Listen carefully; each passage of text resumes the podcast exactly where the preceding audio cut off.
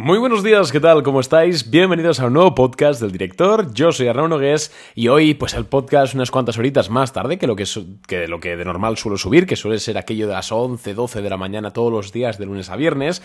Pero es que hoy hemos tenido el dato de inflación en Estados Unidos y pues ¿para qué hacer un podcast hablando de la inflación a las 11 de la mañana cuando a las 2 y media hora española íbamos a tener el dato? Así que he preferido esperarme un poquito, tener los datos encima de la mesa y vamos a comentar, os voy a comentar un poquito los datos que han salido comparados con las estimaciones que, el consenso de analistas pensaban que iban a salir, comparados también con los datos que tuvimos de julio, es decir, del mes anterior, para ver un poquito cómo avanza el tema de la inflación en este caso, y por supuesto luego veremos qué está haciendo el mercado, cómo está reaccionando la bolsa, qué sectores, qué empresas estamos mirando, nos interesan, etcétera, tanto para invertir como para especular, como para no tocar ni con un palo.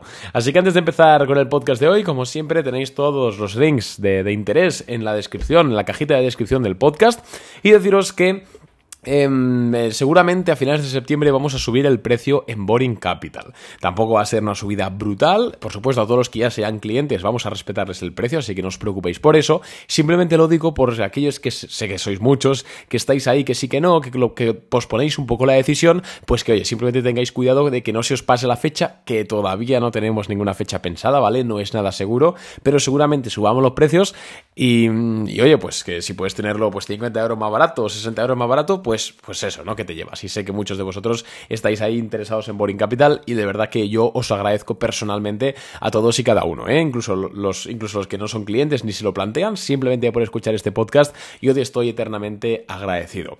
Y dicho esto, vamos ya con, los, con el comentario de la inflación. En primer lugar, sabéis, los datos de inflación, hay muchos datos de inflación macroeconómicos, pero el que hoy, el principal y el que hoy hemos tenido es el dato de inflación de IPC, índice de precios al consumo o en inglés CPI, ¿no? Em, Consumer Price Index, básicamente, porque a veces pues, vemos medios en inglés y decimos, ostras, ¿esto qué es? Bueno, pues CPI e IPC son lo mismo, en diferentes idiomas. En este caso se dan en dos, IPC general, IPC subyacente, o en inglés General CPI o em, Core CPI, cuidado con esto, donde básicamente la diferencia es que el IPC general es un índice ponderado del incremento de la variación de los precios durante el último año, si es interanual, de todos los precios. se hace una cesta a la compra, bueno, esto simplemente es formas de calcularlo. Y luego, en el IPC subyacente se tiene en cuenta lo mismo, el crecimiento de los precios, pero sin contar la energía y la alimentación. ¿vale? Importante porque el IPC subyacente lo que nos da es una medida un poco más real de cómo está la inflación de arraigada en la economía, ¿vale? De pegajosa, cómo de estructural es la inflación.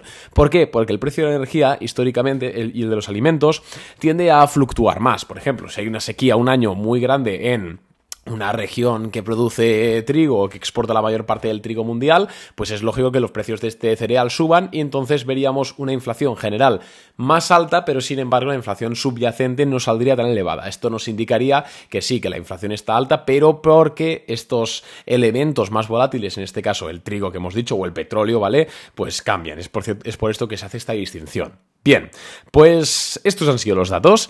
El IPC general eh, interanual, es decir, comparado con el mismo mes de agosto del año pasado, ha sido del 3,7%, frente al 3,6% que se esperaba. Aquí está la primera, el primer, la primera el primer palo en la rueda, para que me entendáis. Se esperaba un IPC del 3,6, finalmente ha sido del 3,7%, y estos datos, por supuesto, son de agosto, ¿vale? Los estamos viendo el 13 de septiembre, pero son datos de, agosto, y comparado con el 3,2% que tuvimos en julio. Es decir, la inflación general, el IPC general, está remontando.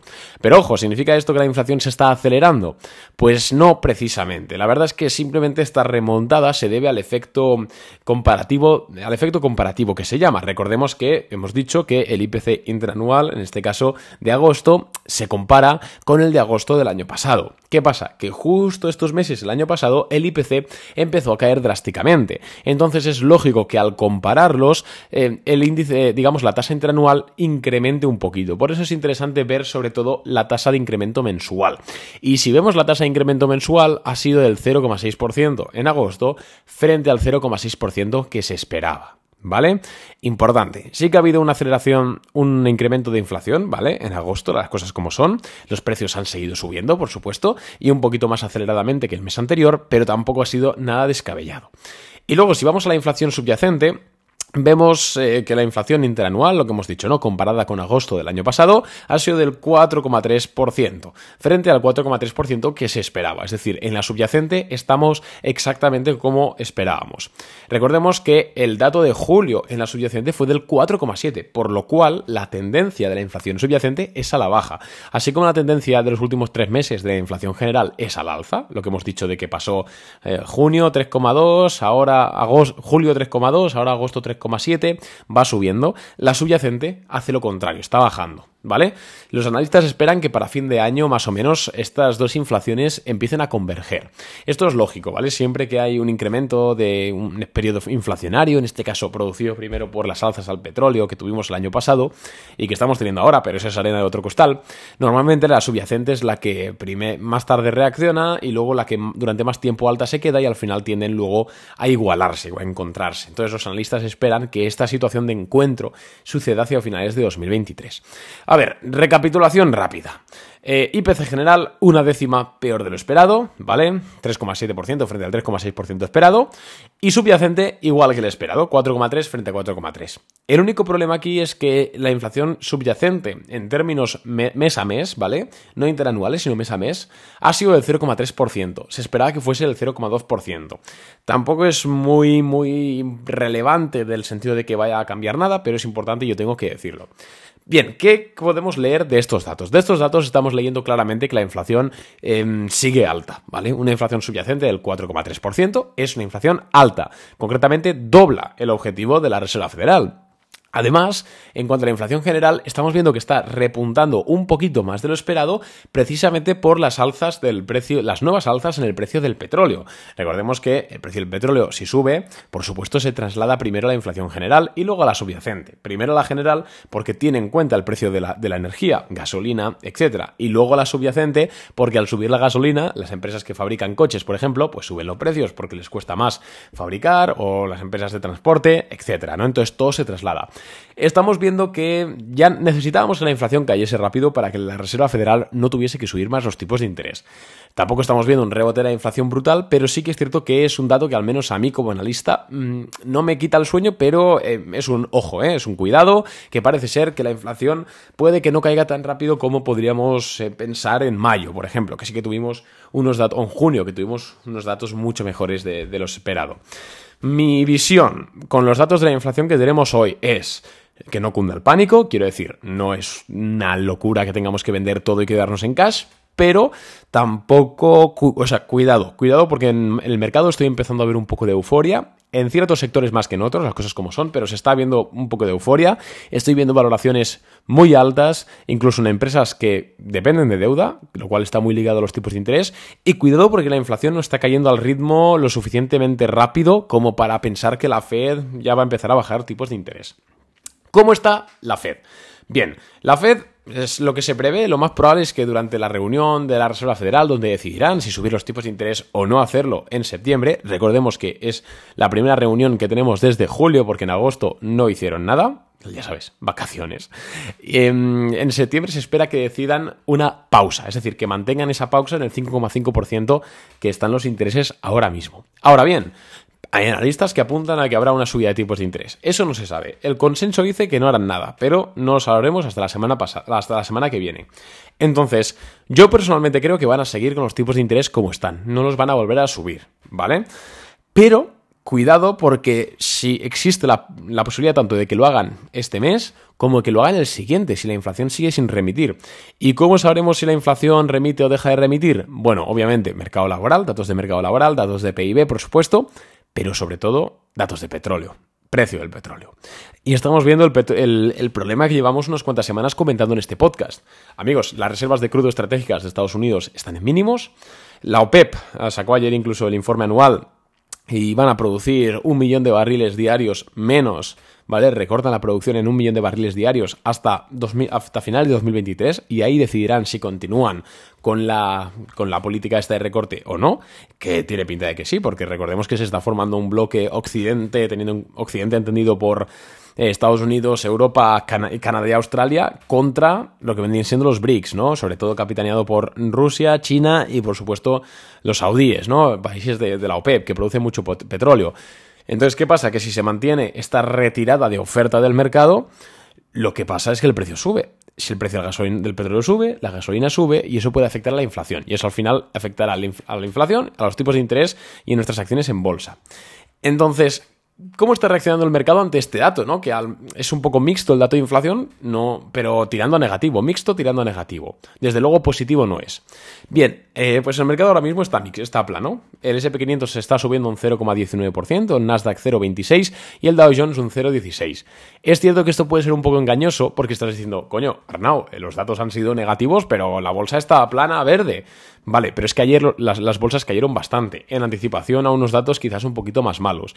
Entonces, desde luego, si tenemos en cuenta los dos últimos días de mercado, el mercado, el Nasdaq, por ejemplo, está cayendo un 0,85%, el SP está cayendo un 0,6%, el Dow está ahí, ahí. Entonces, que no nos engañe tampoco la reacción de hoy. Empresas que lo están haciendo bien. Pues mira, me sale AMR, que es una empresa que comentamos en el podcast hace unos meses. No llegamos a entrar nosotros en Boring Capital por, por estúpidos, porque además la teníamos, la teníamos guardada, ¿vale? 182 eh, era la entrada, está en 226. Está subiendo. ¿Por qué? Pues porque se llama Alpha Metallurgical. A ver si adivináis a qué se dedica. Em, otras empresas que suben, Cameco Holdings, Uranio, de nuevo, ¿no? Scorpio Tankers, eh, a ver qué temas tenemos por aquí. Ah, ah, a ver qué tenemos más por aquí, así que conozcáis un poquito.